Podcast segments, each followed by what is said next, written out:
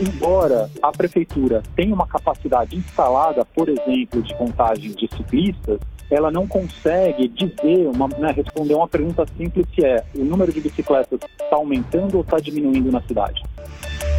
Aqui, o melhor conteúdo da Rádio Nacional.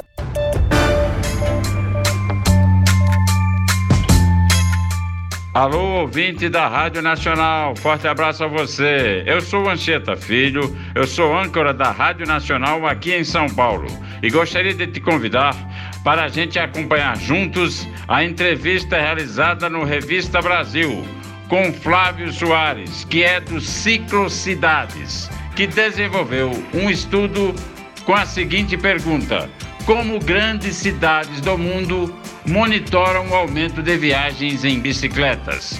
Participaram da entrevista também César Fatioli, âncora da Nacional do Rio de Janeiro, e Aécio Amado, editor da Agência Brasil. Vamos ouvir.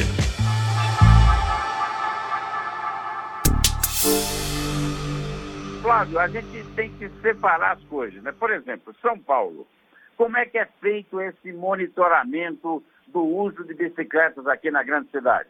Anchieta, na verdade, essa é uma ótima pergunta. Ela é a pergunta que nos motivou a fazer o estudo. Né? São Paulo ela fixou metas bem interessantes de aumento de bicicletas na cidade, né, na capital paulista. Atualmente, ela conta com um sistema de monitoramento. Ele é muito dependente de pesquisas que são feitas principalmente pelo governo do estado, né, que é a pesquisa OD do metrô.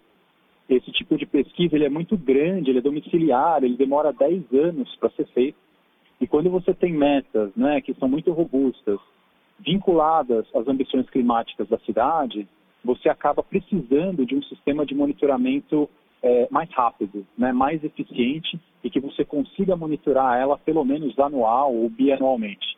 E a gente percebe, né, a Ciclocidade tem trabalhado muito próxima com a Secretaria de Mobilidade, com a CET, e a gente percebe que, embora né, é, a prefeitura tem uma capacidade instalada, por exemplo, de contagem de ciclistas, ela não consegue dizer, uma, né, responder uma pergunta simples se é o número de bicicletas está aumentando ou está diminuindo na cidade. Né? E isso vem por conta de, da forma como ele é feito, né, da forma como são distribuídas essas contagens, e a gente até, trabalhando em conjunto com a secretaria, a gente pensou, bom, como é que a gente olha exemplos de grandes cidades e, de repente, cria um modelo para São Paulo, para que São Paulo já use uma capacidade que é instalada, né? a cidade já tem essa capacidade, mas que ela consiga responder essa pergunta de uma forma estatisticamente significante, né? que ela consiga ter contagens, eventualmente ter pesquisa amostral e ela consiga anualmente dizer, olha, a gente avalia aqui, tem uma perspectiva que o número de ciclistas aumentou tanto ou diminuiu tanto. Então, é, esse, né, esse foi o principal motivador do estudo, a gente olhar esses exemplos internacionais para ver o que, que, eventualmente pode fazer sentido para a cidade de São Paulo e, eventualmente, né, servir de exemplo para outras cidades brasileiras, especialmente de grande porte. Né? O estudo é, esteve na Cidade do México, em Londres, Nova York e também em Paris. Como essas grandes cidades do mundo monitoram a utilização do meio do modal bicicleta? Esse, esse monitoramento ele varia, Anchieta, ele depende um pouco da cidade, né? Você vê que são cidades, em geral, com exceção de Paris, mas Paris a gente fez questão de olhar também a região metropolitana, e Paris, embora seja uma cidade menor, né, ela tem cerca de 2 milhões de habitantes, São Paulo tem 12, né, Londres e Nova York tem 9 milhões, Paris tem uma, tem uma abordagem de segurança viária que é muito interessante, né, a cidade de Paris, mas a gente olhou também a região metropolitana para ela ter um porte mais comparável com a cidade de São Paulo. O que a gente vê é assim, Londres e Nova York têm sistemas parecidos de monitoramento. Né? Eles usam uma mistura de pesquisa amostral domiciliar, que ela é uma amostragem reduzida, ela seria equivalente a uma pesquisa que o metrô faz aqui em São Paulo a cada, né, entre as pesquisas OD, então tem lá seus 8 mil domicílios, eventualmente uma amostragem por telefone, eventualmente uma amostragem por aplicativo, e eles usam essa pesquisa anual para estimar o percentual né, de distribuição dos modos de transporte, quantas pessoas usam bicicleta, quantas pessoas usam automóvel, quantas pessoas caminham, quantas pessoas usam transporte público. E a partir desse dado, eles fazem uma série de verificações que eventualmente envolvem os contadores de ciclistas e eventualmente envolvem outros mecanismos, né, pesquisas nacionais que vêm, por exemplo, de órgãos de saúde ou do próprio censo, no caso de Nova York. A cidade do México, ela já tem um modelo que é bem diferente e talvez um modelo que eventualmente se aproxime mais né, dessa capacidade instalada que as cidades brasileiras costumam ter, que é a capacidade de fazer contagem. Ela faz uma contagem anual de ciclistas em que ela vai em vários, né, são 200, é, quase 400, dependendo do ano, quase 400 cruzamentos e nesses cruzamentos eles fazem uma amostragem de ciclistas por turno, né, turno da manhã, turno da tarde, e aí a partir dali faz todo um cálculo estatístico para estimar é, anualmente como é que esses ciclistas estão se comportando na cidade do México. Agora é interessante observar, é, de todas essas cidades, a gente fez questão, né, não só de olhar o porte da cidade para que fossem experiências comparáveis a São Paulo, e a gente não teve perna, inclusive, para olhar Bogotá, porque Bogotá é um exemplo muito interessante latino-americano, né? mas ele é, é uma cidade muito interessante da gente olhar também, mas a gente fez questão de olhar quais cidades elas fazem parte né, de uma rede global de aliança climática, que é o grupo C40, né, de grandes cidades combatendo a mudança climática, né, o aquecimento global, e que elas tivessem metas específicas de aumento de bicicletas na cidade. Ou seja, essas cidades todas, e São Paulo é, é uma delas, né, ela faz parte da rede C40, ela tem metas de bicicleta aliadas à mudança climática, é, todas elas avaliam que a migração modal, né, você sair só do transporte individual motorizado e para o transporte coletivo e os modos ativos, tem o seu papel na mudança climática. Isso para a gente era muito importante, porque São Paulo seguiu por esse caminho e a gente falou, bom, será que São Paulo está isolado no mundo? Né? Será que outras cidades seguiram pelo mesmo caminho? E a gente viu que não. Né? Todas essas cidades têm metas específicas, não só para a bicicleta, mas para a migração para os modos coletivos e ativos. E elas também têm uma coisa muito interessante que é um planejamento de longo prazo. Ou seja, São Paulo tem, obviamente, né, planos estratégicos de longo prazo, mas o interessante é que o prefeito, quando ele entra em Nova York, quando ele entra em Londres, por exemplo, embora ele tenha um mandato que é menor, né, vai ser, sei lá, de quatro, cinco anos, as metas que eles estão fixando são todas já aliadas a, ao Acordo Climático de Paris. Né? Então, você vê, por exemplo, Londres tinha meta ali da gestão municipal que vai até 2040, 2050, Nova York é a mesma coisa, porque eles estão olhando não só a gestão que eles vão fazer, mas qual é o caminho né, que a cidade tem que seguir no longo prazo aí para você chegar nas metas climáticas. Flávio, agora a pergunta vem do Rio de Janeiro, o âncora da Nacional do Rio de Janeiro, César Fatioli, gostaria de participar dessa entrevista. César, sua pergunta. É, obrigado, Anchieta.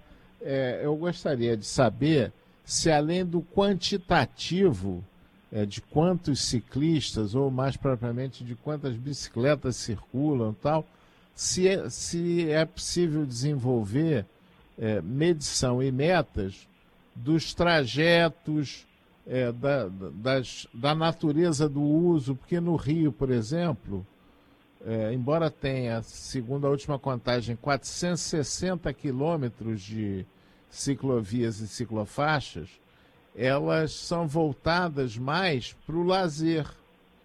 É, boa parte dos trajetos são na orla. Enquanto uhum. quem vai mesmo de bicicleta para o trabalho, porque precisa disso, é, tem que disputar o tráfego com a, as pessoas nas ruas, com os carros nas ruas ou as pessoas nas calçadas, o que é absolutamente inadequado. É, poucas cidades brasileiras têm uma oferta razoável de bicicletários, de vestiários para as pessoas poderem. É, a gente tem um clima mais quente, né? Poderem se arrumar, é, trocar de roupa depois de chegarem de bicicleta. Não há um estímulo. A bicicleta não é considerada muitas vezes como parte do trabalho, mas como parte do lazer. É, é possível essa quantificação? Ela permite um planejamento mais amplo? César, eu vou, eu vou dividir a sua resposta em duas, tá? A primeira delas é o seguinte: é, hoje quando a gente fala né, de malha construída, malha cicloviária construída, sempre existe uma pergunta, né? São Paulo se pergunta isso, né? até onde a gente vai construir, né? Até, até quando que é uma quilometragem razoável para a gente ter e chegar a uma conclusão de que a gente chegou num patamar que a gente diga que é chegamos num ponto legal, né? É, São Paulo, claro, tem uma rede de referência, né, de 1.800 quilômetros. A gente está mais ou menos ali nos 600, né? Então, até um terço dessa rede de referência. Todas essas cidades têm rede de referência em geral, Londres tem, Nova York tem. Mas você, no momento em que você começa a chegar nesse patamar, né, por exemplo, 600 quilômetros, o patamar do Rio de Janeiro também é um patamar interessante, você começa a se perguntar, é, afinal, a gente está construindo essa rede cicloviária para quem né, e com qual impacto? A gente sempre quer construir com um impacto maior possível. Né? Então, uma das coisas que a gente olhou no estudo foi o que a gente chama de população residente próxima à malha cicloviária. Né? Londres mede isso, é, Nova York mede isso, o Cidade do México chegou a medir, mas como um, um, cálculo de nível de serviço, que a gente chama, então eles não chegaram a implantar isso como meta, né, que Nova York e Londres fizeram, que é basicamente um cálculo que São Paulo teria toda a capacidade de fazer isso, e eu imagino que o Rio de Janeiro também, tá? É, que é o quê? Você, na hora que você vai construir uma ciclovia, uma ciclofaixa, né, uma estrutura de circulação, você avalia qual o impacto, quantas pessoas você vai impactar que são moradoras ali daquela região. Claro que esse cálculo ele vem do censo, né? Hoje a gente está com o censo aí brasileiro um pouco atrasado, mas ele é perfeitamente possível de fazer. E aí você começa a ter um impacto cada vez maior na construção e na expansão da malha cicloviária. Né? Então você, ao mesmo tempo, faz as ligações na rede já existente, que elas em geral são pequenas, né? você conecta a rede já existente, mas você também expande de uma forma buscando um impacto maior. A segunda parte da pergunta, que é a mensuração né, do uso dessa malha cicloviária, a gente tem feito um trabalho agora com a CT e com a Secretaria de Mobilidade aqui em São Paulo. Existe um aplicativo chamado Strava Metro, que ele é muito usado por ciclistas. Ele tem um viés, claro, que é de ciclista um pouco de lazer, na hora que você olha a base de dados. Né? Ela é principalmente viagens de lazer e não viagens é, funcionais de trabalho.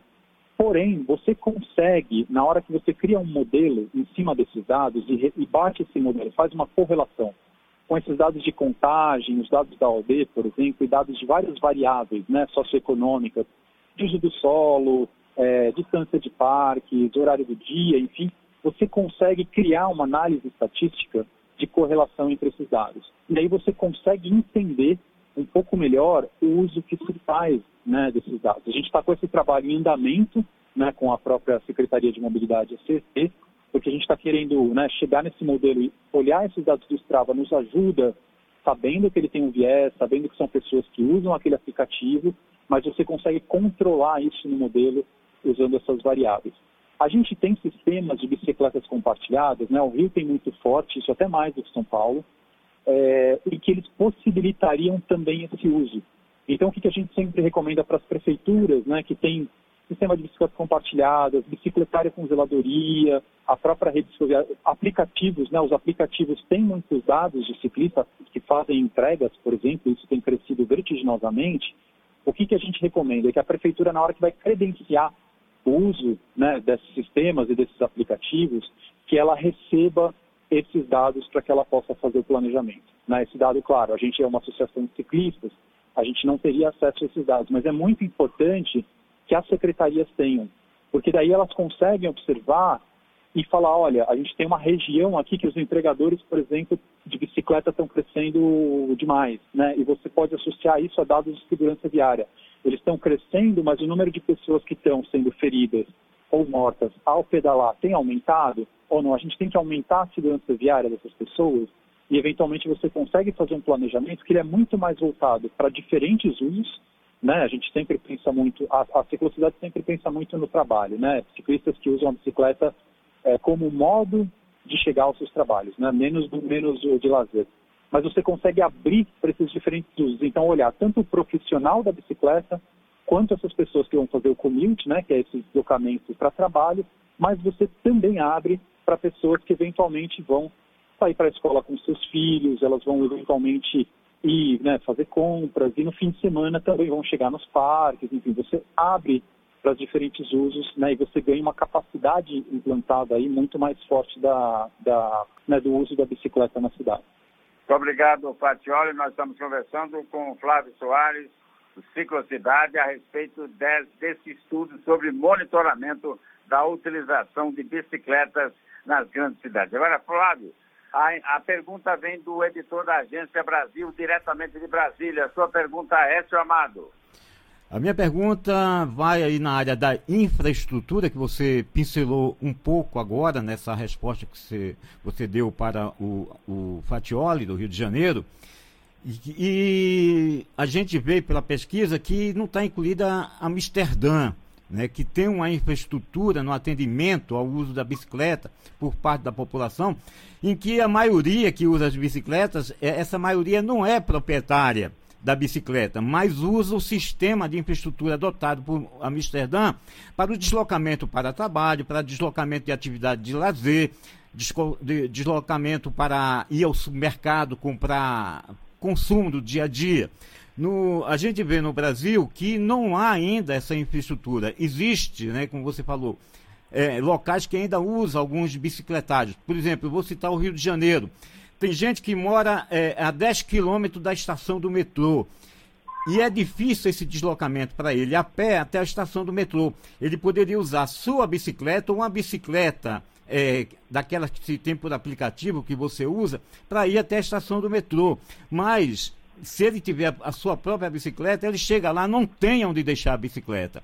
Eu gostaria de saber se o, o, o estudo olhou também para esse modelo da cidade de Amsterdã e que a maioria, a maioria de que usa a bicicleta para se deslocar para o trabalho ou por qualquer outra atividade não tem, não é proprietário da bicicleta. Ele, ele usa a bicicleta oferecida né, pelo, pela administração ali da cidade de Amsterdã. Olha, a gente não chegou a olhar Amsterdã especificamente, assim como a gente não chegou a olhar Copenhague, porque são duas cidades que elas são exemplos mundiais, né? Assim, na hora que você fala de cidade de referência no uso da bicicleta, eventualmente você vai cair em uma das duas, né? Você vai cair em Amsterdã, você vai cair em Copenhague. A gente, inclusive, nos últimos anos, a gente fez né, vários eventos com a embaixada da Dinamarca, né? Porque eles tinham um interesse muito, muito forte, né, de fomentar esse uso da bicicleta aqui em São Paulo. E a gente sempre trouxe especialistas da Dinamarca ali para falar, olha, como é que é Amsterdã, é, como é que é Copenhague, o que está acontecendo lá. Então, assim, a gente não olhou, mas a gente não olhou essas cidades por um motivo muito específico, né? Porque elas, primeiro, elas estão num estágio muito avançado, mas muito avançado. Né? A gente está falando aí, é, se eu me lembro bem, quando a gente fez um evento lá com a Embaixada da Dinamarca, Copenhague chegou numa marca em que o número de ciclistas no centro de Copenhague era maior do que o número de pessoas que usavam automóvel, enfim, é, é um nível, assim, era 50%, sabe, das pessoas. Então é um nível muito alto, a gente está muito longe, né, desse nível, assim, tanto você pega Fortaleza, por exemplo, fez uma aldeia e eles têm mais ou menos 6% do uso de bicicleta. O Rio de Janeiro tem uma aldeia um pouco defasada, mas estima-se que o uso seja por aí, na casa dos 5%, 6%. São Paulo, recentemente, fez uma aldeia, está na casa dos 1%, a gente estima que subiu porque a aldeia tem os seus, suas particularidades, então ela não pega muito bem o deslocamento da bicicleta, a gente estima que seja um pouco mais, mas também não tão a mais. Né? Então, na hora que você pega essas cidades, é, e até citaria, por exemplo, cidades que a gente quase nunca fala, que são as cidades japonesas, por exemplo, elas são muito interessantes. Você chega no mercado lá no Japão, e isso em várias cidades, porque a gente pedalou por lá, né, o Cruzeiro Japão de bicicleta, e lá você entra no mercado, por exemplo, na hora que você olha o estacionamento, metade do estacionamento é para automóvel, metade do estacionamento é para bicicleta, então é, é, assim, era um número, o pão de açúcar de lá tinha 500 bicicletas paradas, eu não estou exagerando, assim, né, um pão de açúcar médio. Então, que, claro, né, não é o pão de açúcar, mas o pão de açúcar de lá. Então foi por isso que a gente não olhou especificamente os exemplos de Amsterdã e de Copenhague, embora elas sejam cidades de referência, mas o interessante de olhar nessas cidades, né, no momento em que a gente começar a avançar mais, né, e a gente de fato começar a olhar é, como essas cidades integraram de fato a bicicleta no transporte, a gente vai ver soluções de engenharia muito interessantes né, em Amsterdã, eu não estou falando aqui especificamente de, de, né, se as pessoas são proprietárias ou não da bicicleta, mas de como elas usam a infraestrutura. E tem, tem vídeos muito interessantes no YouTube comparando essas duas cidades, e, e, você vê que ali você tem toda uma preocupação né, de coisas simples, né, de quando você vai fazer a travessia, você vai fazer uma rotatória, você vai fazer o sinal né, na hora que as pessoas vão cruzar o semáforo, para quem é aquela preferência e como é que você planeja que a viagem daquele ciclista seja de fato priorizada né, para que ele tenha um deslocamento cada vez mais eficiente. Então, desculpa se eu não respondi exatamente a sua pergunta, assim, né, é, né, diretamente, assim, mas eu te diria que é isso, sabe? Acho que a gente, tá, a gente tem que ter um olhar de planejamento, e aí sim, nessas né, cidades estão referências para a gente, no seguinte aspecto, para quem que a gente está construindo a malha cicloviária, né? e a gente quer que ela seja tenha um impacto grande, a gente tem que construir cada vez mais para mais pessoas, porque senão o que, que acontece? A gente acaba caindo né, numa construção de malha cicloviária que ela vai só para ciclistas que já são avançados, né, ciclistas que eles, né, essas pessoas andariam nessa nessa rede de qualquer jeito. Mas a gente quer mais do que esses ciclistas avançados. A gente quer pessoas que normalmente não andariam. Então a gente quer que essas pessoas se sintam seguras né, dentro da rede. Então, a gente quer que essas pessoas, por exemplo, vão com seus filhos para a escola, façam compras, igual a gente comentou aqui, né? E a gente quer que cada vez mais, eventualmente, pessoas de outras faixas etárias tal, comecem a usar essa rede e se sintam seguras para fazer os seus deslocamentos. E aí, então, essa é a principal, né, que é a construção da malha de circulação.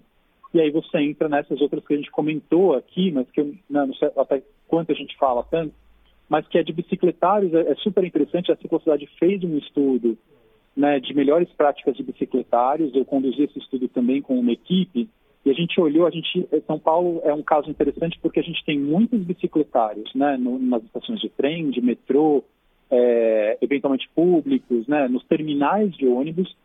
E aí o que, que a gente observa? A gente conversou com todas as operadoras, eram sete, oito operadoras, a gente entrevistou todas elas para entender quais os dilemas de operar um bicicletário, como é que ele funciona, como é que ele não funciona, o que seriam as melhores práticas para você ter esses equipamentos, porque é o que a gente comentou aqui, né? Pessoas que moram longe do centro, dificilmente, claro que vai ter algumas que vão cruzar a cidade de bicicleta, mas essas pessoas são super poucas. A maioria delas quer o quê? Que você consiga chegar com segurança, né? Um sistema de transporte de alta e média capacidade deixar sua bicicleta ali com segurança para ela terminar o trajeto e, eventualmente, quando ela voltar para casa, a bicicleta está lá.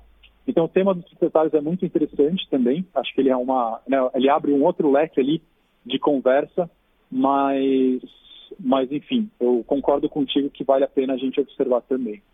Agora, só uma perguntinha rápida, Flávio. Vocês participam das reuniões da Secretaria Municipal de Transporte de São Paulo para discutir a questão da integração do trânsito na, na, capital paulista? Sim, sim. São Paulo tem, inclusive, mecanismos, né? Ele tem tanto mecanismos oficiais de participação, que são os conselhos municipais, né? Você tem conselho de transporte, conselho. A gente participa muito da Câmara Temática da Comissão ODS, que ela, que ela pega essas metas, né? E, e ela alinha essas metas com as metas da ONU, né, de desenvolvimento sustentável, mas ela tem também esses canais de, né, que, os estudos que a gente né, tá, tem feito com a secretaria, por exemplo, eles já entram num, né, num termo de cooperação, porque daí a gente vai se debruçar sobre aquilo, a gente vai ficar mais tempo sobre aquilo. E São Paulo é isso, né? Você tem tanto a parte municipal, então se a gente está falando de terminais de ônibus, a gente está falando do municipal. E aí, por exemplo, São Paulo recentemente fez uma, uma, um edital de licitação bilionário, né, de 30 anos, concedendo todos os terminais da cidade para iniciativa privada.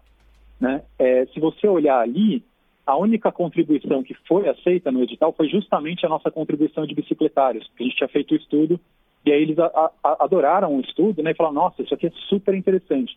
Eles incorporaram tudo nessa licitação, então é uma licitação bilionária, não lembro agora de cabeça, mas a gente está falando de 3 bilhões, 4 bilhões, é, 30 anos de concessão, e você tem ali um modelo de bicicletários que ele vai ser muito interessante para a cidade. Né? Então você, você vai, por exemplo, permitir que os bicicletários, a exploração comercial ela venha do terminal e essa exploração comercial mantenha esse espaço público gratuito né, para ciclistas com uma capacidade mínima, ou seja, se você detecta que tem alto uso desse equipamento, a concessionária tem que ampliar esse equipamento, enfim, ela fica super redonda. Na hora que a gente entra no estado, né, então a gente está falando principalmente dos trens, é, CPTM e metrô, aí você já tem que ir para a Secretaria de Transportes Metropolitanos, então é outro âmbito de conversa. A gente normalmente conversa mais, mais próximo, digamos assim, com o pessoal da prefeitura. Flávio Soares, também agradecendo a sua participação aqui no Revista Brasil, falando desse estudo importantíssimo como grandes cidades do mundo monitoram o aumento de viagens em bicicleta. Flávio, muito obrigado pela sua participação aqui na revista. Então, um abraço para vocês e até a próxima. Aqui, o melhor conteúdo da Rádio Nacional.